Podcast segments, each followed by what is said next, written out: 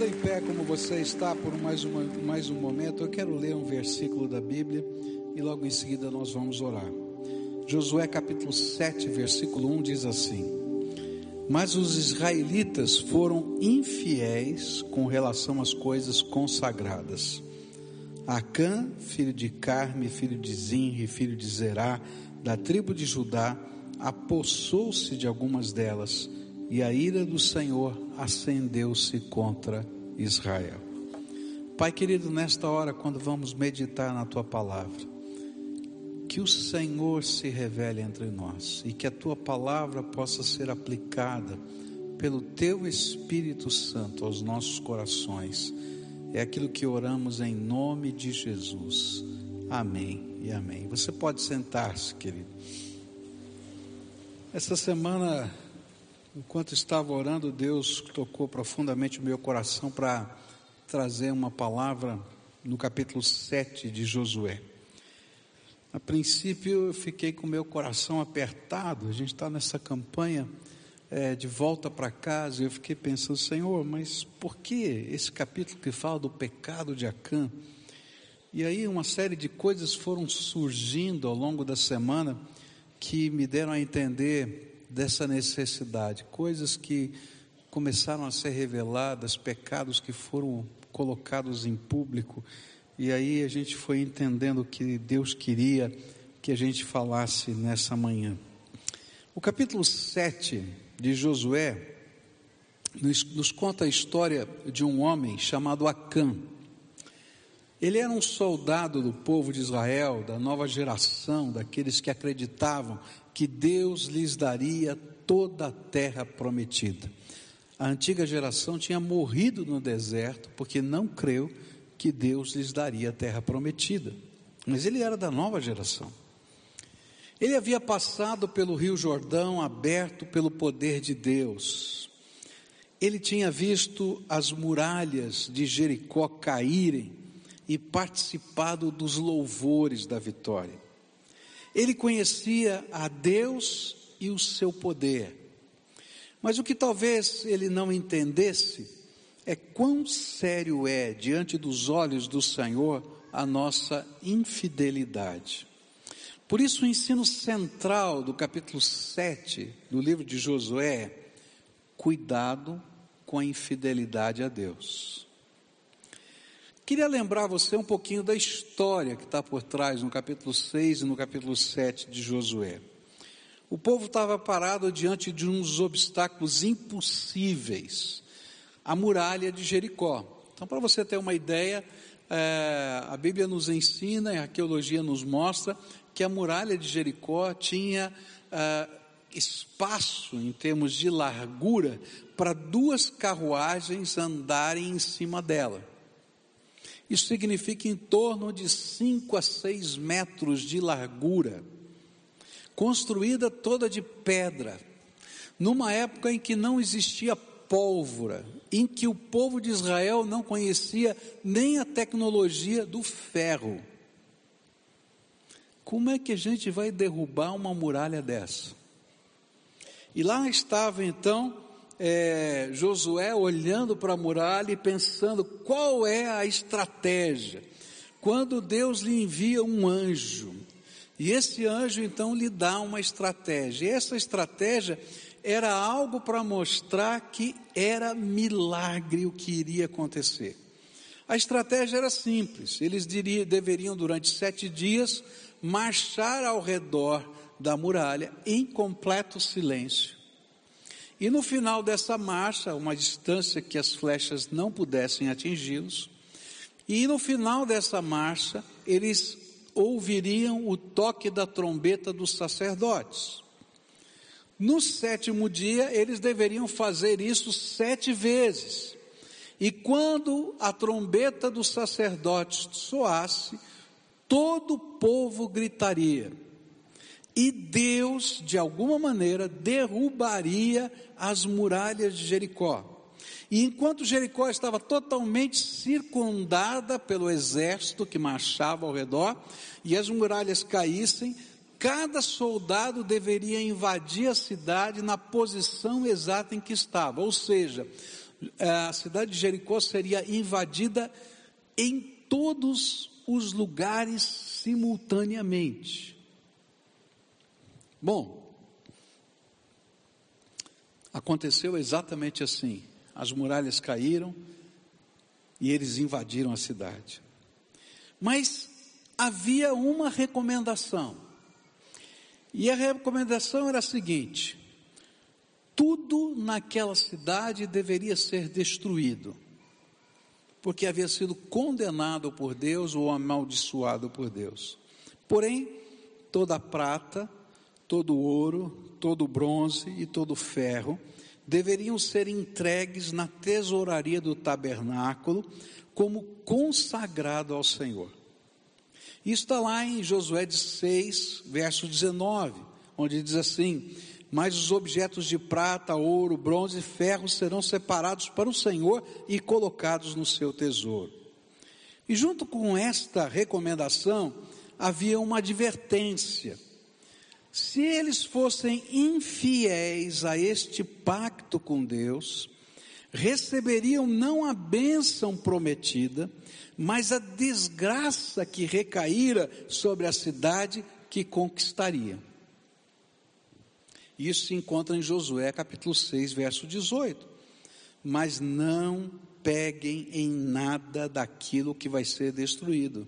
Se ficarem com qualquer coisa que eu mandei destruir, vocês vão trazer desgraça e destruição ao acampamento israelita. Jericó é conquistada, eles festejam a vitória, e aí então Josué manda um, um, um, grupo de espiões olharem a próxima cidade, a cidade de Ai, uma pequenina cidade, que não tinha qualquer capacidade de resistir ao poderoso exército de Israel. Tanto que os espiões disseram assim: olha, não manda a tropa toda, deixa o povo descansar. Vão mandar só três mil homens. Deixa o povo todo aí, festejando, celebrando a vitória. Nós vamos lá resolver um problema. E aí eles sofrem a pior derrota de toda a conquista, morrem 36 soldados, eles batem em retirada e o povo daquela cidadezinha pequenininha vai perseguindo os soldados de Israel. Tanto que, quando eles chegam com a notícia que tinham sido derrotados, todo o povo começa a ficar tremendamente desanimado. E aí começa um movimento de oração dos líderes, é, convocado por Josué. Eles começam a chorar, a prantear diante do Senhor. E a oração deles era uma pergunta: Por que, Senhor, o Senhor fez isso conosco? Por que, Senhor, o Senhor fez isso conosco? E aí então Deus responde essa oração e na resposta de Deus nós vamos encontrar lições sobre infidelidade, o que Deus estava ensinando ao povo a respeito da infidelidade. A primeira lição que a gente vai aprender sobre infidelidade está nos versículos 20 e 21 e tem a ver com o sentido da infidelidade. Por que Deus leva tão a sério a infidelidade? Acã respondeu a Josué: é verdade, eu pequei contra o Senhor Deus de Israel e fiz assim e assim. Quando vi entre o despojo uma boa capa babilônica, uns dois quilos e meio de prata e uma barra de ouro pesando mais de meio quilo, cobicei essas coisas e as peguei para mim, e eis que estão escondidas na terra, no meio da minha tenda, e a prata por baixo. Por que a infidelidade é coisa tão séria aos olhos de Deus? Quando eu leio esse texto, eu vou descobrir que infidelidade é séria diante dos olhos de Deus, porque ela representa trocar a Deus o seu amor, as suas bênçãos, a sua presença, o seu poder por alguma coisa ou alguém. No caso de Acã, ele havia trocado Deus, a sua bênção, o futuro de Israel, a conquista de toda a terra, porque era a primeira cidade, por uma roupa bonita. por prata ou ouro. Era algo inconcebível diante dos olhos de Deus. Sabe por quê? Porque aos olhos do Senhor, espiritualmente, a nossa infidelidade determina o valor que Deus tem para nós. Quanto Deus vale? Vale uma capa, vale um pouco de dinheiro.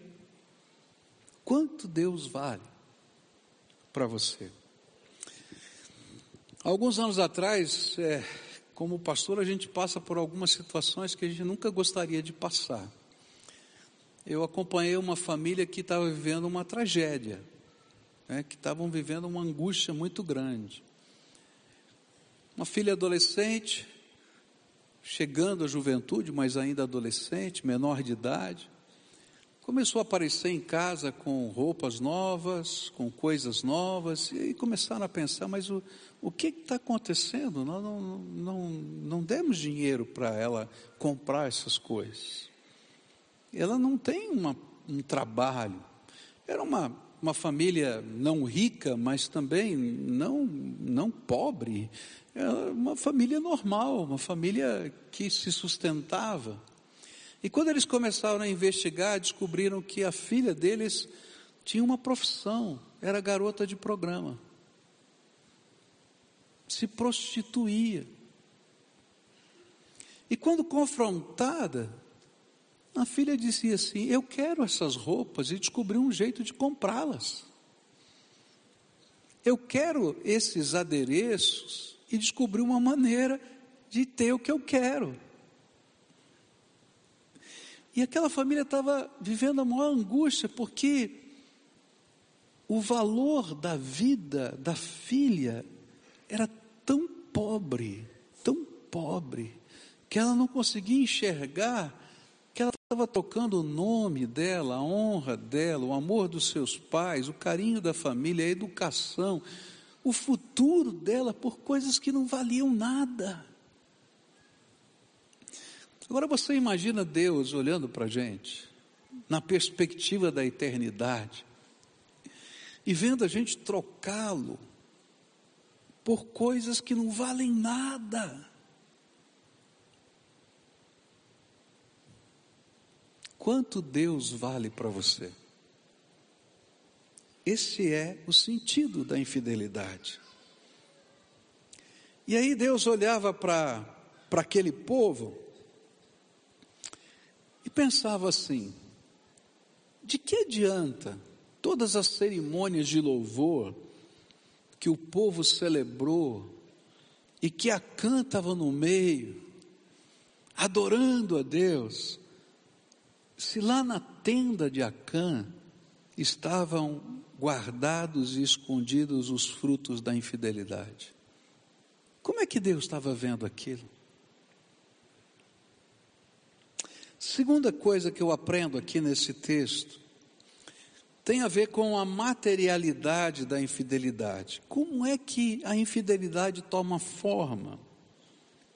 E diz assim o verso 21: Quando vi entre o despojo uma boa capa babilônica, uns dois quilos e meio de prata e uma barra de ouro pesando mais de meio quilo, cobicei essas coisas e as peguei para mim, e eis que estão escondidas na terra, no meio da minha tenda, e a prata por baixo.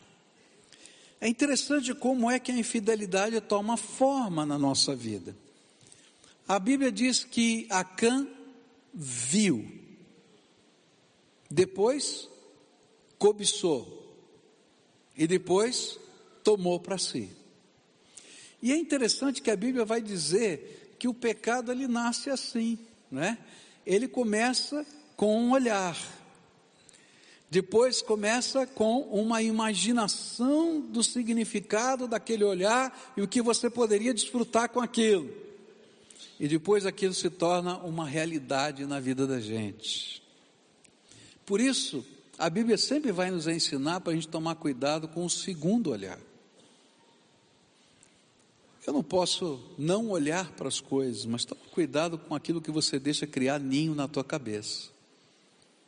E aí a Bíblia vai ensinar para a gente que a gente tem que ter cuidados espirituais com a maneira como a gente lida com os desejos do nosso coração. É interessante que um autor chamado Wiersbe, ele escreveu uma frase muito, muito interessante. Ele diz assim: a imaginação é o ventre no qual o desejo é concebido e do qual o pecado e a morte acabam por nascer. Eu olho, imagino como é que eu seria ou estaria naquela condição, e aí então nasce o pecado na minha vida. Mas olha só como Deus olha para essas coisas na nossa vida. E aí então nesse texto, ah, nós vamos encontrar Deus argumentando com esse movimento no coração de Acã e dizendo: Olha, veja só como eu estou vendo isso como eu estou vendo o que está acontecendo com você. E aí, nos versículos 10 a 12, a palavra do Senhor vai nos mostrar agora o pecado na perspectiva de Deus. E o Senhor disse a Josué: Levante-se, por que você está aí prostrado? E aí lembra que o contexto era que o povo estava orando, dizendo assim: Por que, que o Senhor deixou acontecer isso com a gente? E aí então ele diz assim: Israel pecou violou a aliança que eu lhe ordenei, apossou-se de coisas consagradas, roubou-as, escondeu-as e as colocou junto de seus bens. Por isso, por isso os israelitas não conseguem resistir aos inimigos, fogem deles, porque se tornaram merecedores da sua destruição. Não estarei mais com vocês, se não destruírem no meio de vocês o que foi consagrado à destruição. Como é que Deus viu tudo isso? Deus viu a infidelidade como quebra da aliança. Deus tinha feito um pacto, uma aliança com o povo. Ele fez um contrato com o povo. Você já fez um contrato alguma vez? Por alguma coisa? O contrato é mais ou menos assim: olha, eu combino com você, tá? Que vou fazer isso. Se eu não cumprir o que eu combinei com você, tem essas sanções. E em contrapartida, você vai fazer aquilo. E se você não cumprir o que está combinado, você tem aquelas sanções. Não é assim todo o contrato? Em suma, Deus fez um pacto com o povo. Ele disse: Olha, eu vou entregar para vocês toda a terra prometida. Eu vou abençoar vocês. Ninguém vai ser capaz de resistir vocês. Mas tem uma contrapartida. A contrapartida é que nessa primeira cidade em que vocês vão entrar, vocês não vão tomar o despojo para vocês, porque será primícia para mim, está condenado e amaldiçoado tudo que esteja nessa cidade. E a prata, o ouro, o bronze e o ferro que vocês encontrarem nessa cidade, vocês vão dar para mim e vão colocar na tesouraria do tabernáculo. E eu vou abençoar vocês. Toda essa terra será de vocês. Vocês vão morar em fazendas que vocês não construíram.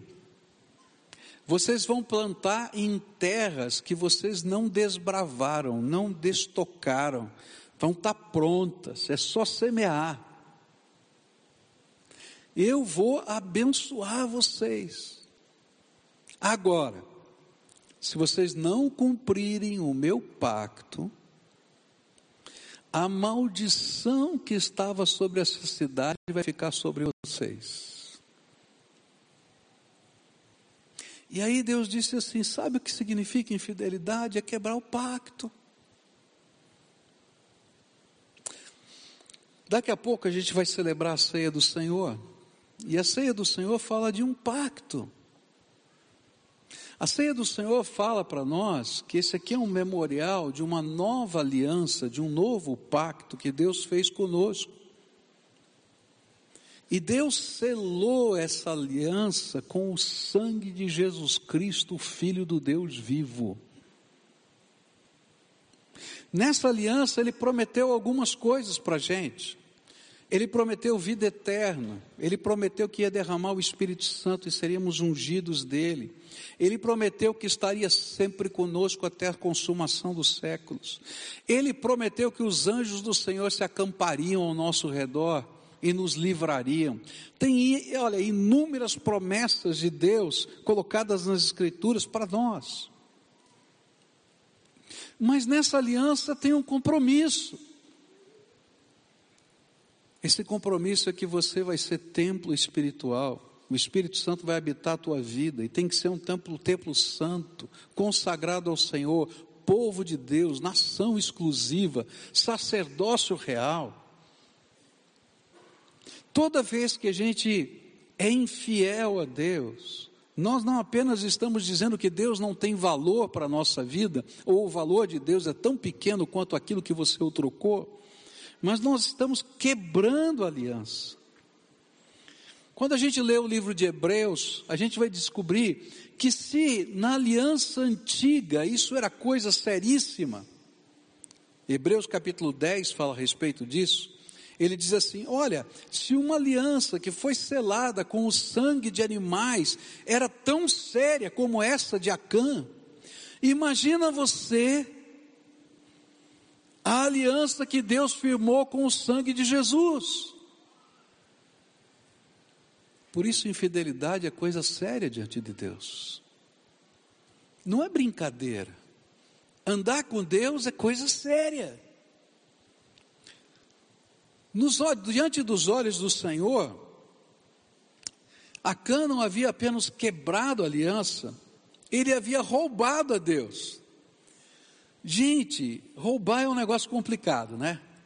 É interessante, porque alguns anos atrás a minha esposa estava andando no centro de São Paulo e ela estava usando uma correntinha, bijuteria, uma correntinha. E aí no meio da, da rua passou um, um, desses garotos, né? E ele então correndo veio, passou a mão na, na, na corrente dela, puxou e saiu correndo. Gente, era bijuteria. Mas a minha mulher ficou se sentindo tão mal. Ela disse assim: Eu me senti violentada.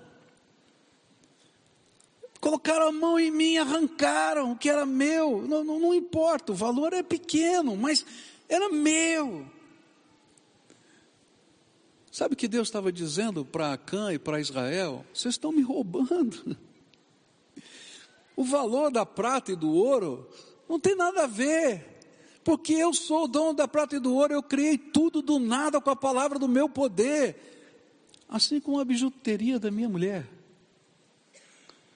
O problema é aviltar o Deus Todo-Poderoso. Arrogância de imaginar que a gente pode roubar Deus.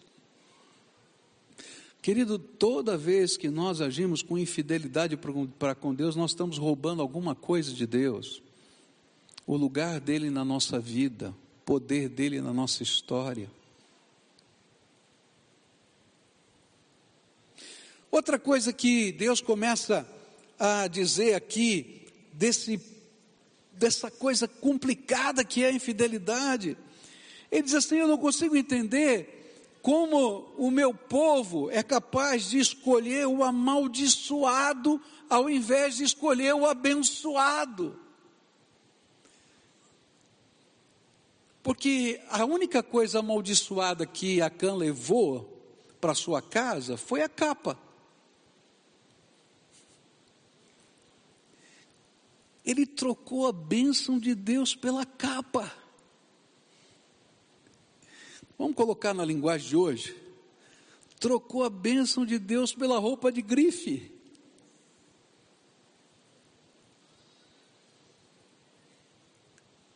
Que loucura! Como é que o meu povo pode me trocar por tão pouco? Toda vez que a gente é infiel a Deus, a gente está escolhendo o amaldiçoado em troca do abençoado. E depois a gente chora: por que está acontecendo isso na minha vida? A Bíblia diz isso: do que se queixa o homem a não ser dos seus próprios pecados? porque às vezes nós trocamos. Jeremias vai dizer assim: esse povo trocaram as fontes de água viva, água corrente da, da mina, por cisternas rotas que não conseguem reter as águas. É interessante que isso fica muito forte no texto, porque Deus estava levando esse povo para o vale da bênção, para o vale do Rio Jordão. E eles trocaram o vale da bênção pelo vale de Acor, que é o vale da desgraça, o, vale da tribulação. O lugar onde Acã morre se torna a partir de então o vale de Acor, o vale da desgraça, o vale da tribulação.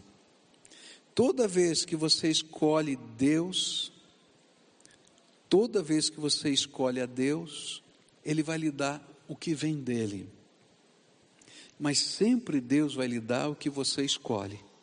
Se você escolhe a maldição, Ele vai te dar a maldição. Você é responsável pelas suas escolhas. Por isso, infidelidade é coisa tão séria. Outra coisa que eu aprendo aqui é que havia mentira. E você sabe quem é o pai da mentira, né? Quem é o pai da mentira? É o diabo. Olha só o versículo 11: diz assim: Israel pecou, quebraram a minha aliança, aquilo que eu lhes havia ordenado, pois tomaram as coisas condenaram, condenadas, furtaram, mentiram e até debaixo da sua bagagem o puseram. E eu fiquei lendo o texto e relendo, fiquei pensando assim, mas onde foi que Acã mentiu? Porque é interessante, porque Acã ficou quietinho, escondeu tudo, ninguém sabia. Deus revelou o pecado para todo Israel por um sorteio, foi sorteando, né, tribo de Judá, depois as famílias, não é? Depois das famílias, né, os líderes, os cabeças de família, até que chegou na, em Acã. E aí não tinha como fugir, porque Deus estava revelando todo o pecado. E ele, quando foi confrontado, ele teve que falar, ele não mentiu. Então eu fiquei pensando, quando foi que Acã mentiu?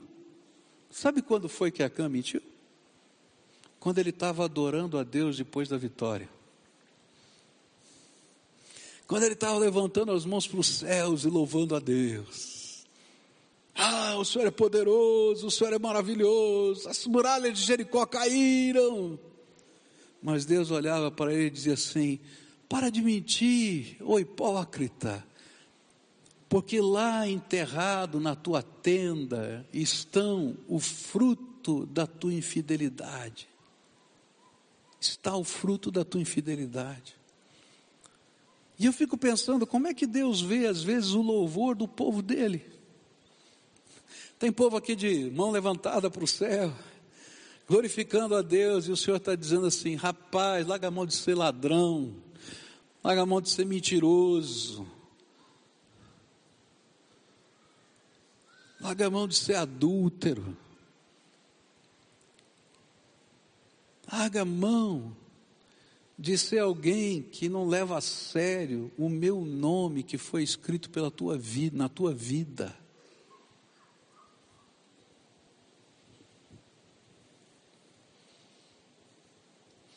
A palavra de Deus diz que ele mentiu, mas ele também escondeu. E outra coisa louca, como quem pode esconder alguma coisa de Deus? E ainda que ele tentasse convencer e se convencer de que aquilo nada mais era do que o despojo da batalha, ele tinha consciência de que estava errado, tanto que escondeu o seu tesouro. Eu acho isso incrível. Toda vez que Deus começa a confrontar o nosso pecado, a gente tem desculpas para os nossos pecados. Quantas desculpas nós temos para os nossos pecados? Ah, não dá para fazer isso por causa daquilo, não dá para fazer aquilo outro por causa daquilo outro. Não, isso vai mexer com minha, minha renda, isso vai mexer com, com, com a minha família, isso vai mexer com isso, com aquilo. Eu posso ter as desculpas que forem, mas lá dentro de mim eu sei quem eu sou. Por isso ele escondeu. E tem muita gente vivendo uma vida dupla. dizendo-se cristão, mas vivendo uma vida errada na presença de Deus. E ainda que tenha uma série de desculpas, esconde o seu pecado, porque sabe que é pecado. Agora, quem pode esconder de Deus alguma coisa? E é por isso que Deus vai revelar o pecado de Acã e vai publicar no jornal da época. Todo mundo sabia. Porque não dá para esconder de Deus. A palavra de Deus vai dizer que, além de tudo, ele cometeu uma loucura espiritual. E aí, Josué 7,15 vai dizer assim: Aquele que for pego com as coisas consagradas será queimado no fogo com tudo o que lhe pertence violou a aliança do Senhor e cometeu loucura em Israel. Ser infiel a Deus, com esse Deus que fez conosco um pacto de salvação e bênção, é uma grande loucura, porque sempre ser infiel a Deus trará consequências sobre a nossa vida. E hoje à noite eu quero continuar o estudo desse texto falando das consequências da infidelidade. Ainda que o diabo diga para a gente que a gente é capaz de enfrentar e dar a volta por cima nas consequências, as consequências vêm. E o grande problema é que não entendemos que a nossa infidelidade revela o tipo de fé que trazemos no nosso coração. A Bíblia ensina que Deus está revelando para você e para o mundo o tipo de fé que você traz no seu coração. Através da sua vida, dos seus atos. Porque a Bíblia ensina que são os frutos que revelam a natureza da árvore. Por isso Jesus ensinou o seguinte, que está lá em Mateus capítulo 7, versículos 15 a 23. Cuidado com os falsos profetas. Eles vêm a vocês vestidos de peles de ovelhas, mas por dentro são lobos devoradores. Vocês os conhecerão por seus frutos. Pode alguém colher uvas de um espinheiro ou figos de ervas daninhas? Semelhantemente, toda árvore boa dá frutos bons, mas a árvore ruim dá frutos ruins. A árvore boa não pode dar frutos ruins, nem a árvore ruim pode dar frutos bons. Toda árvore que não produz frutos, bons frutos, é cortada e lançada ao fogo. E assim, pelos seus frutos, vocês os reconhecerão. Nem todo aquele que me diz Senhor, Senhor entrará no reino dos céus, mas apenas aquele que faz a vontade de meu Pai que está nos céus. Muitos me dirão naquele dia: Senhor, Senhor, não profetizamos em teu nome, em teu nome não expulsamos demônios e não realizamos muitos milagres. E então eu lhes direi claramente: nunca os conheci afastem-se de mim aqueles que praticam o mal.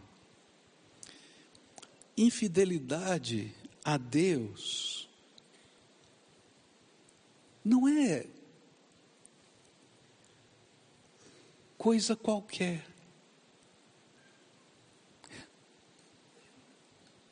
Infidelidade revela quem Deus é para você. E que tipo de pacto você tem com Ele? E o interessante é que às vezes a gente não entende isso e tenta esconder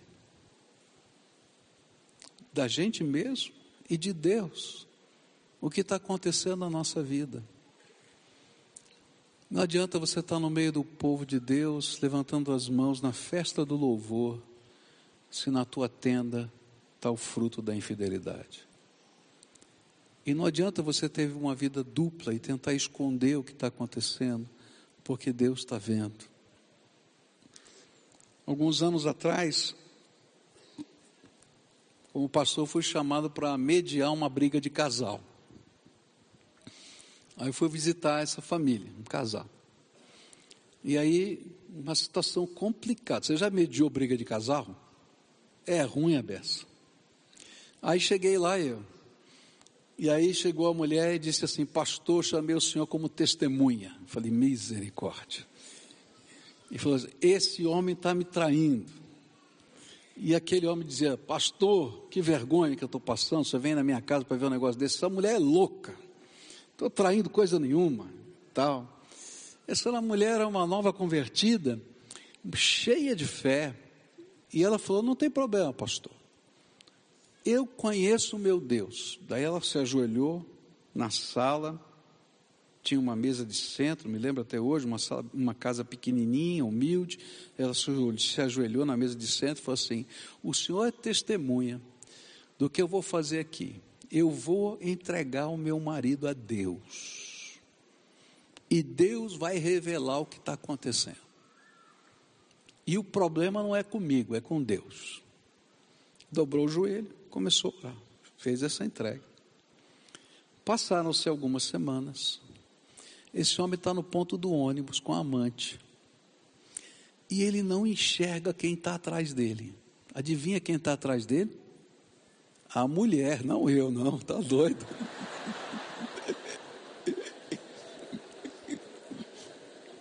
A mulher dele. E ele não vê a mulher dele. E na hora que aquele homem lasca um beijo na, na amante, a mulher bota a mão na, na, no ombro do homem e diz assim: Agora o teu problema é com Deus, e vai embora. O homem teve tanto medo de Deus, mas tanto medo de Deus, que ele saiu correndo do ponto de onde foi para a igreja falar comigo. Naquele dia ele se converteu. Gente, sabe o que nos falta? Temor do Senhor. A gente brinca com a infidelidade, achando que a gente pode brincar com Deus, mas andar na presença de Deus é coisa séria. Deus disse para Moisés: tira as tuas sandálias, porque isso aqui é terra santa. A terra santa é onde Deus está.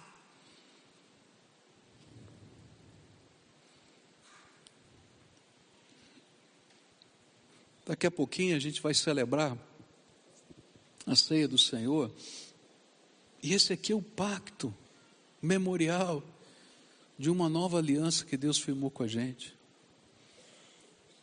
E a Bíblia diz uma coisa tão interessante lá em 1 Coríntios, quando ensina sobre essa aliança, sobre esse memorial. Ele diz assim: examinai a si mesmo e discirna o pão e o vinho e o corpo de Cristo, a comunhão dos santos, a presença de Deus. Porque o fato de não discernir estas coisas tem implicado na morte de muitos. Não dá para brincar com Deus. Se eu pudesse,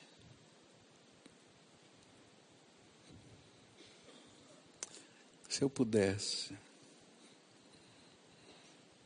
chacoalharia a tua vida para dizer: para com isso e volta para Deus. Porque andar com Deus é coisa séria, que tem que ser levado a sério. Há quatro coisas que Deus pede para a gente, para a gente poder retornar para Ele. A primeira delas é confissão. Se confessarmos os nossos pecados, Ele é fiel e justo para nos perdoar os pecados e nos purificar de toda injustiça. Mas não adianta só a confissão. A segunda coisa é santificação. Santificação quer dizer limpeza. É tirar do meio da gente, mesmo que seja sacrificialmente, o que está enterrado na nossa tenda. Semanas atrás, conversando com alguém que Deus revelou o pecado. Eu disse: Olha, não tem jeito. Ou você sacrificialmente abre mão de algumas coisas, ou você vai continuar com a tua tenda lá, com as coisas enterradas. E naquele caso ele precisava entregar o seu emprego. Ele teve que entregar o emprego. Porque a gente não consegue ficar com as coisas enterradas na tenda e o Senhor ao mesmo tempo. Terceira coisa é reparação. É quando a gente vai e restaura pessoas que nós machucamos, gente que nós ferimos no meio do processo da infidelidade com Deus, às vezes a própria igreja que sofre junto com a gente. E a quarta coisa é viver debaixo do temor do Senhor. Então, nessa manhã, eu queria orar com você, antes da gente celebrar a ceia do Senhor. E que a gente pudesse checar a nossa vida, o que, que o Espírito Santo está falando com você. Essa palavra foi uma ordem de Deus para a minha vida, dá para você. Não era isso que estava programado para isso, para hoje. Deus me falou claramente no meio da semana: essa é a palavra que eu quero que você pregue. Eu lutei com Deus, Senhor, nós estamos num plano aqui, estamos falando da, do filho pródigo. Eu falei, não, não interessa, eu quero que você dê essa palavra. Aí começaram a acontecer coisas essa semana e comecei a entender. Agora é hora de confissão.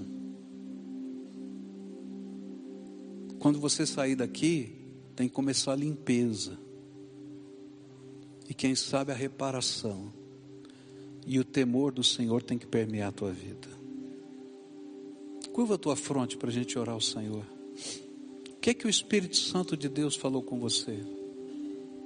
Que coisas o Espírito apontou dentro da tua vida? Fala com Ele. E diz: Senhor, eu entendi o que o Senhor falou comigo. Se compromete com Deus na limpeza o que, é que vai ter que jogar fora? O que, é que você vai ter que abrir mão?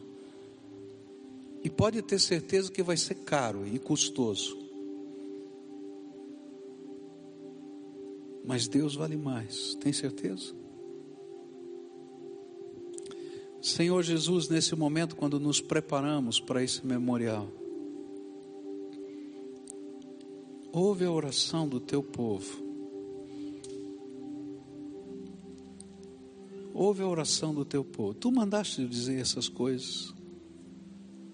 E eu sei que a, a resposta no coração do teu povo, a ação do teu espírito. E eu quero te pedir, Senhor, transforma, restaura, perdoa, limpa. Começa algo novo, Pai. Senhor, temos sido travados daquilo que o Senhor quer derramar como igreja, por causa do pecado. Perdão, Senhor, porque temos pecado contra Ti. Perdão, Senhor, porque as muralhas de Jericó têm caído diante de nós, mas mesmo assim, lá na intimidade da nossa tenda há coisas enterradas. Perdão, Senhor. Perdão, Senhor. Perdão, Senhor. Perdão, Senhor. Aviva-nos segundo a tua graça. É aquilo que oramos em nome de Jesus. Amém e amém.